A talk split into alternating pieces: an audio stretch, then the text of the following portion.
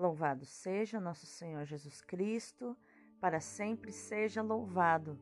Hoje é segunda-feira, 8 de agosto de 2022, 19 semana do Tempo Comum. E hoje é dia de São Domingos, fundador da Ordem dos Padres Dominicanos. São Domingos, rogai por nós.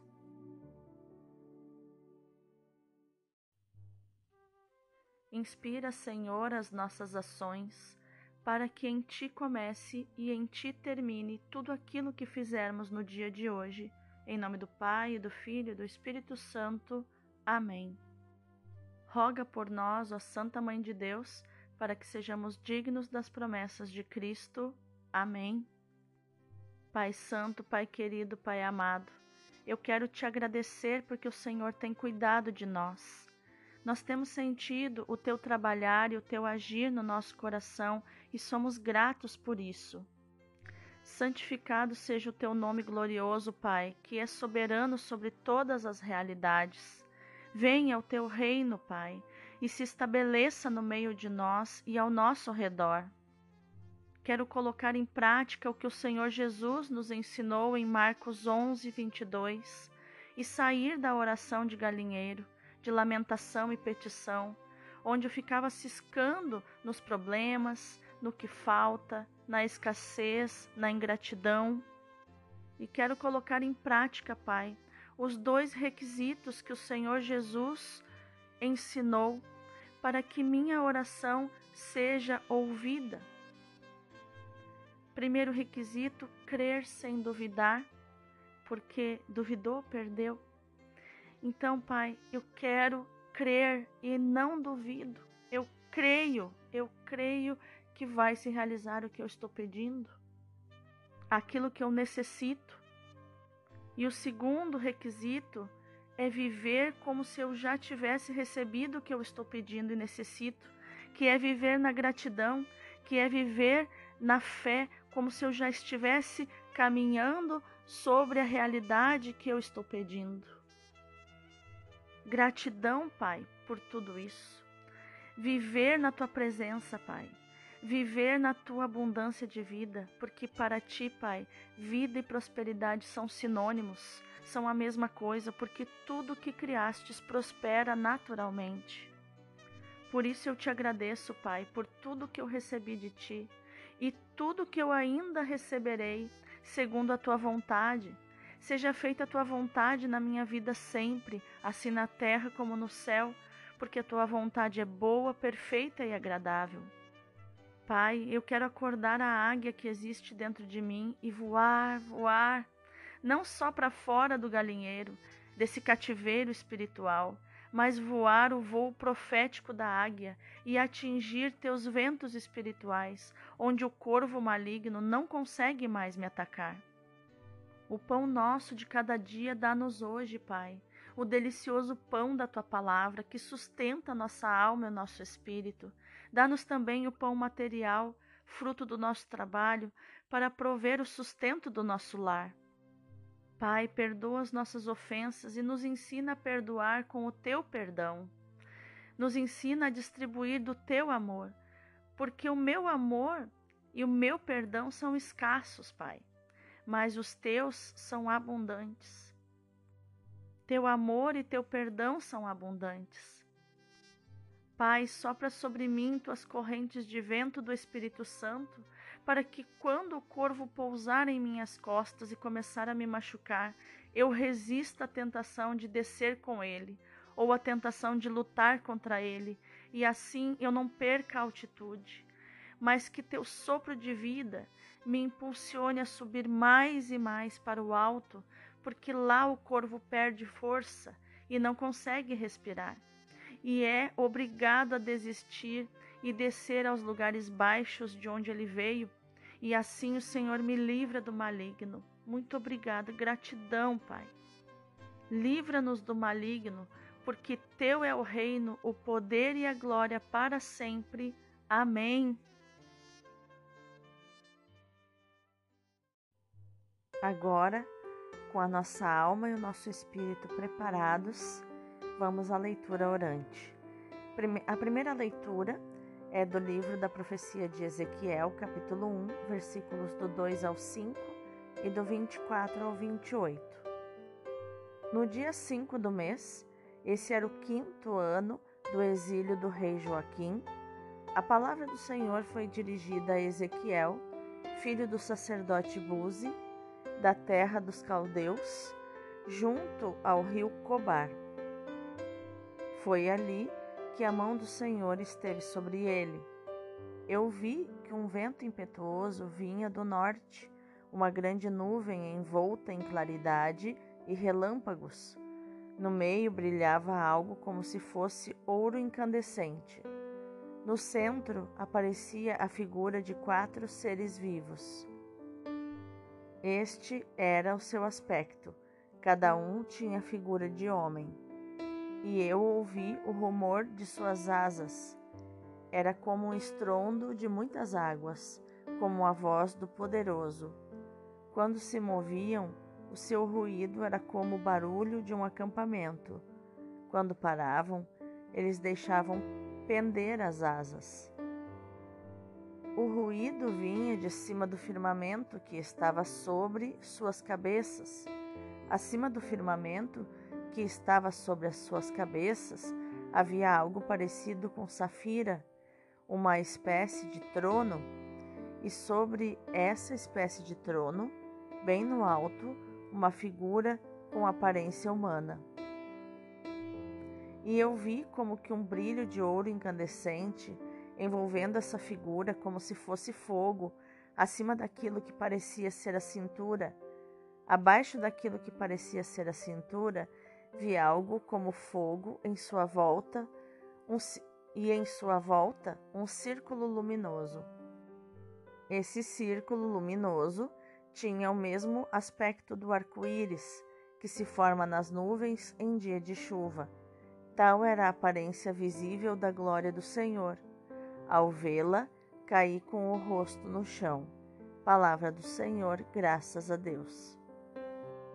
O responsório de hoje é o Salmo 148. Da vossa glória estão cheios o céu e a terra.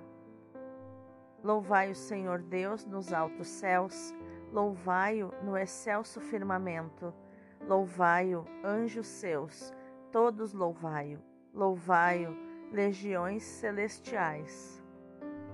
Reis da terra, povos todos, bendizei-o, e vós, príncipes, e todos os juízes, e vós, jovens, e vós, moças e rapazes, anciãos e criancinhas, bendizei-o.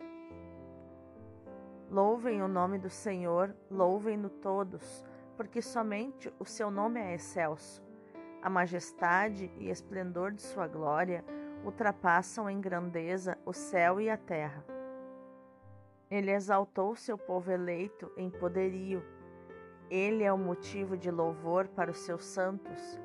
É um hino para os filhos de Israel, este povo que ele ama e lhe pertence. Da vossa glória estão cheios o céu e a terra. O evangelho de hoje é Mateus 17, do 22 ao 27. Naquele tempo, quando Jesus e os seus discípulos estavam reunidos na Galiléia, ele lhes disse: O filho do homem vai ser entregue nas mãos dos homens. Eles o matarão, mas no terceiro dia ele ressuscitará. E os discípulos ficaram muito tristes. Quando chegaram a Cafarnaum, os cobradores imposto, do imposto do templo aproximaram-se de Pedro e perguntaram: o vosso mestre não paga o imposto do templo? Pedro respondeu: Sim, paga. Ao entrar em casa, Jesus adiantou-se e perguntou: Simão, que te parece? Os reis da terra cobram impostos ou taxas de quem?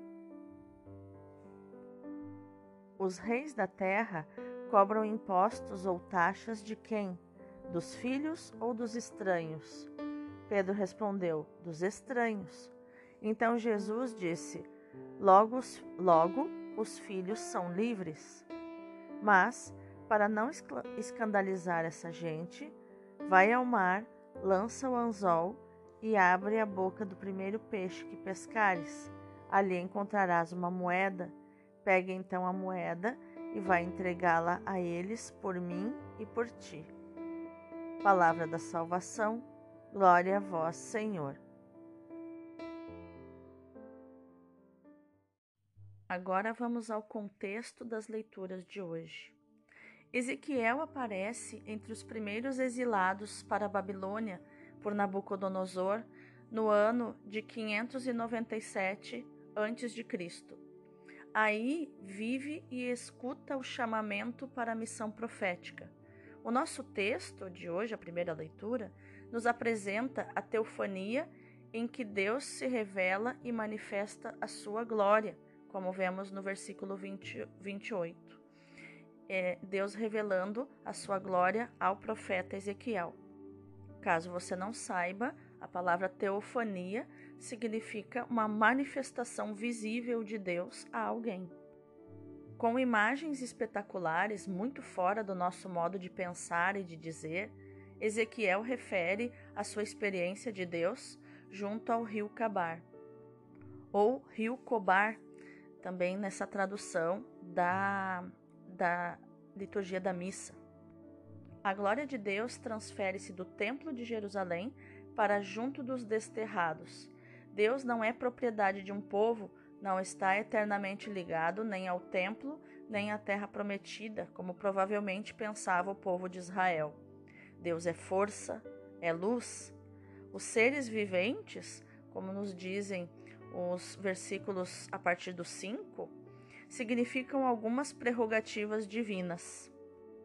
Significam a inteligência, a força, o poder, a rapidez. A tradição cristã medieval verá essas imagens retomadas no Apocalipse, símbolos dos quatro evangelistas. O evangelista São Marcos, né, que sabemos que o nome dele era João Marcos, é o leão. De São Lucas é o boi, do evangelista São Mateus é o homem ou o anjo, e de São João o símbolo é a águia, aquele que vê Jesus como Jesus realmente é, que é o famoso evangelho dos sinais proféticos, o evangelho profético. Deus se manifesta onde está o homem, onde está o povo, mesmo no exílio revela-se com o um aspecto humano, como que dizendo que está próximo dos homens, como Emmanuel, Deus próximo. Deus que tem um rosto, um coração. Ezequiel convida a ver a presença e a ação de Deus nas vicissitudes da história dos homens, nessa sequência de coisas que acontecem. Onde tudo parece ruína, ele está presente para salvar, para libertar o ser humano. Ao ver a glória de Deus, Ezequiel cai com o rosto por terra, como se repousasse no Espírito, manifestando consciência de estar na presença de Deus. E é isso que nos fala também o Salmo: da vossa glória estão cheios o céu e a terra. Toda a criação canta a glória do Senhor. Já no Evangelho de hoje, na primeira parte do nosso texto, a paixão paira sobre Jesus como algo próximo e inevitável. Jesus vê agora, não com os olhos do eu pessoal, que tem que se inclinar perante uma vontade superior, mas com os olhos do Filho do Homem, para quem nada está oculto. Isso nos mostra Mateus 16, do 21 ao 27, um pouco antes do nosso texto de hoje. Um só dos verbos utilizados nesta parte está na voz ativa, o 23, que diz: o matarão. Todos os outros estão na voz passiva, ser entregue, conforme o versículo 22, nas mãos dos homens, em geral, nas mãos dos anciãos, dos sumos sacerdotes e dos doutores da lei, como vemos no versículo no capítulo 16, versículo 21 ou seja, das instituições religiosas hebraicas, Também outra voz passiva, aqui, que diz será ressuscitado. Talvez seja melhor traduzir assim do que ressuscitará. Isso indica a esperança de Jesus na ação do Pai, como nos diz o versículo 23. Jesus sabe para onde está caminhando. O seu destino está anunciado nas antigas profecias. Fala de si como filho do homem, representante do povo dos santos, que depois da perseguição há de receber todo o poder, como nos diz Daniel 7. Todo o poder me foi dado no céu e na terra, dirá o ressuscitado em Mateus 28, 18. A paixão entregue nas mãos de todos os homens torna-se também uma entrega nas mãos do Pai, manifestação da sua glorificação. A segunda parte do texto evangélico refere um episódio relacionado com a questão do pagamento do imposto do templo.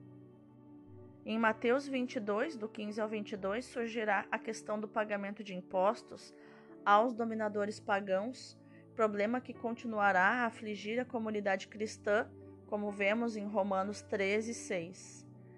Tem de pagar imposto para o templo quem é maior que o templo?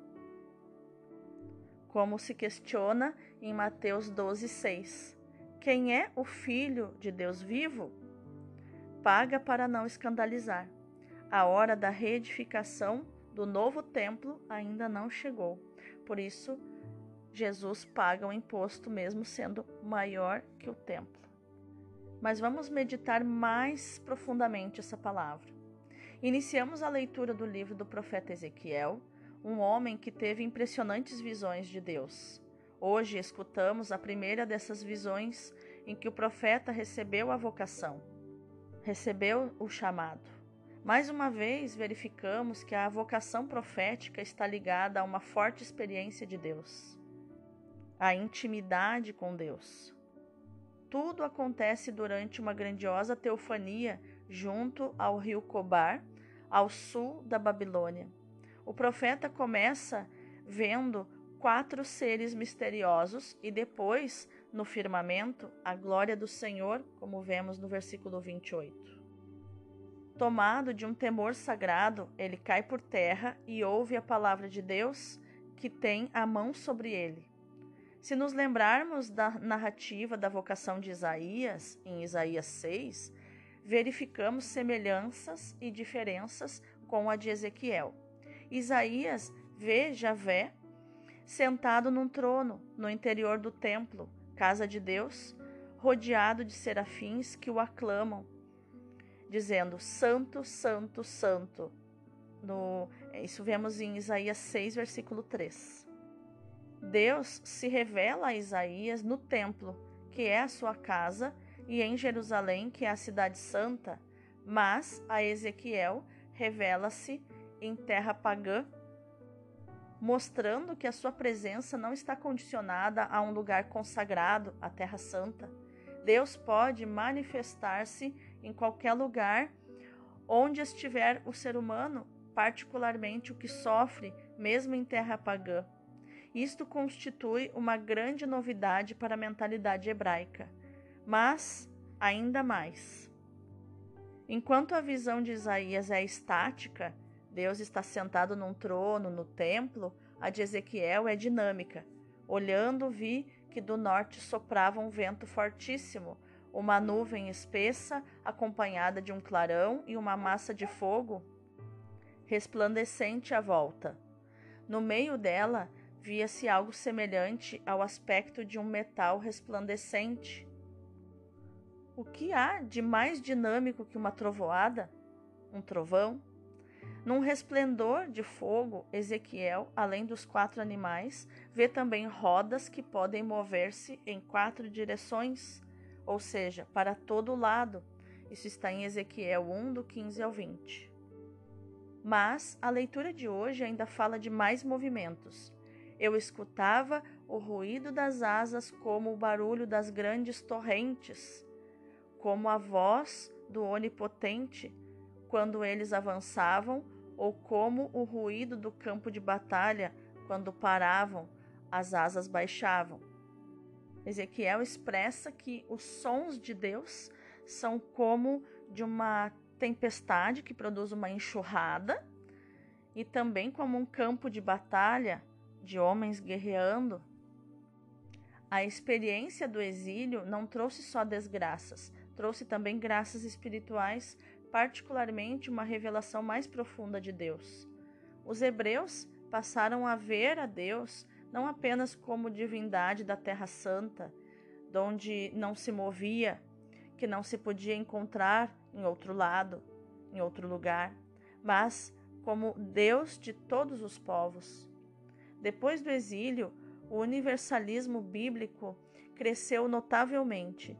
Nas nossas provações também não faltam graças, que havemos de acolher com gratidão e alegria. Quando vivemos os sofrimentos da vida unidos a Cristo, crescemos na confiança em Deus, na comunhão com Ele e nos tornamos mais solidários com os que sofrem. A vida reparadora será, muitas vezes, vivida na oferta dos sofrimentos suportados com paciência e abandono, mesmo na noite escura e na solidão, como eminente e misteriosa comunhão com os sofrimentos e com a morte de Cristo pela redenção do mundo. Assim como Paulo fala aos Colossenses no capítulo 1, versículo 24: Alegro-me nos sofrimentos suportados por vossa causa e completo na minha carne o que falta aos sofrimentos de Cristo pelo seu corpo, que é a Igreja. Hoje, pela segunda vez, Jesus anuncia sua paixão. O Filho do Homem tem de ser entregue nas mãos dos homens. Vai ser entregue por Judas, pelos chefes do povo, pelo Pai. Ele mesmo se entrega nas mãos dos homens. Todos podem acolher o dom que Jesus faz de si mesmo. Jesus tem consciência do que está para acontecer e não tenta escapar. Sabe que é o filho isento e livre, mas aceita pagar o tributo do escravo. Sabe que fazendo assim nos liberta de sermos como que estranhos para Deus. Nos faz filhos de Deus e nos isenta de qualquer dívida com alguém, ainda que seja uma autoridade religiosa ou civil. Essa liberdade que resulta da nova condição de sermos filhos de Deus no seu Filho não nos afasta da vida e das obrigações para com os outros. Se ainda devemos nos sentir devedores, é da caridade e por causa da caridade, para não os escandalizarmos. Vamos orar? Senhor, meu Deus, como são complexos os teus caminhos. O Senhor se revela onde, quando e como quer, porque o Senhor está em toda parte. O Senhor é desde sempre e para sempre e sabe se adaptar às capacidades de cada um de nós. Como são insondáveis os teus desígnios os teus caminhos. No meio das maiores provações, o Senhor está conosco e nos oferece os seus dons. Assim, com o teu primeiro povo eleito, foi a mesma coisa na Babilônia. Foi assim também com os discípulos do teu filho, quando se debatiam com a tempestade no mar da Galileia. Assim foi com o teu próprio filho, quando o pescaste da morte. Assim tem sido com a tua igreja ao longo dos séculos, tantas vezes perseguida e massacrada. Ajuda-me, Senhor, a compreender que queres fazer o mesmo comigo, desde que eu me mantenha unida a Jesus, teu Filho, morto e ressuscitado, vivo no meio de nós até o fim dos tempos.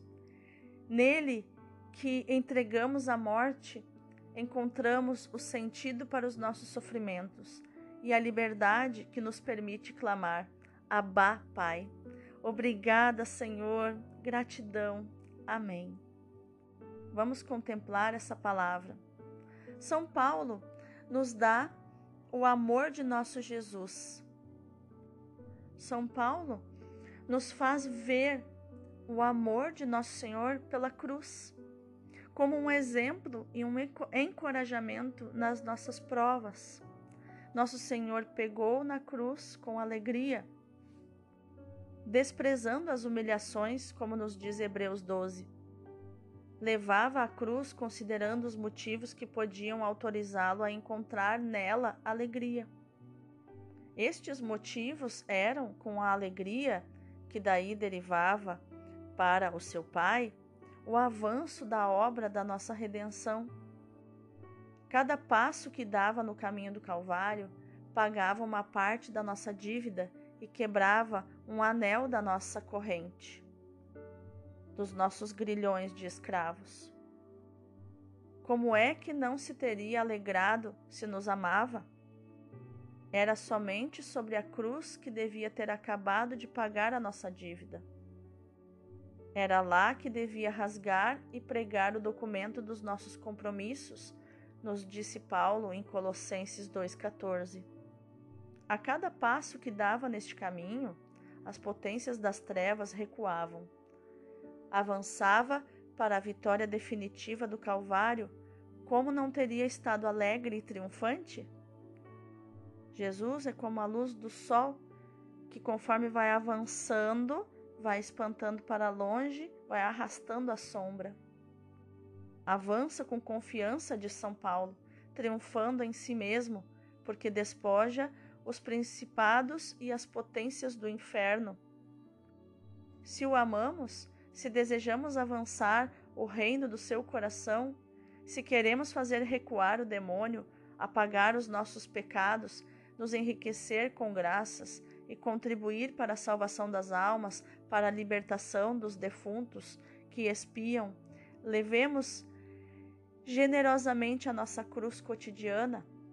A nossa cruz é a de nosso Senhor, da qual nos deixou uma pequena parte, uma porção da sua cruz, para que possamos lhe provar o nosso amor e participar da sua glória.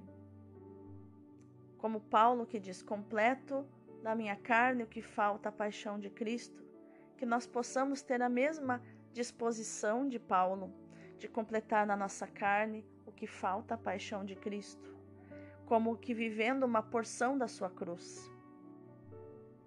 Que possamos nos alegrar no Senhor, mesmo no tempo da provação e do sofrimento, porque estas são as verdadeiras causas de uma verdadeira e santa alegria, o desapego os sacrifícios e os sofrimentos são outros tantos passos que nos conduzem ao nosso fim, que nos tornam semelhantes a nosso Senhor e que nos aproximam do seu coração. Que a nossa ação no dia de hoje, meu irmão, minha irmã, seja meditar, proclamar e viver esta palavra de Mateus 17, 22 ao 23, que diz: O filho do homem tem de ser entregue nas mãos dos homens mas ao terceiro dia ressuscitará. Deus abençoe o teu dia.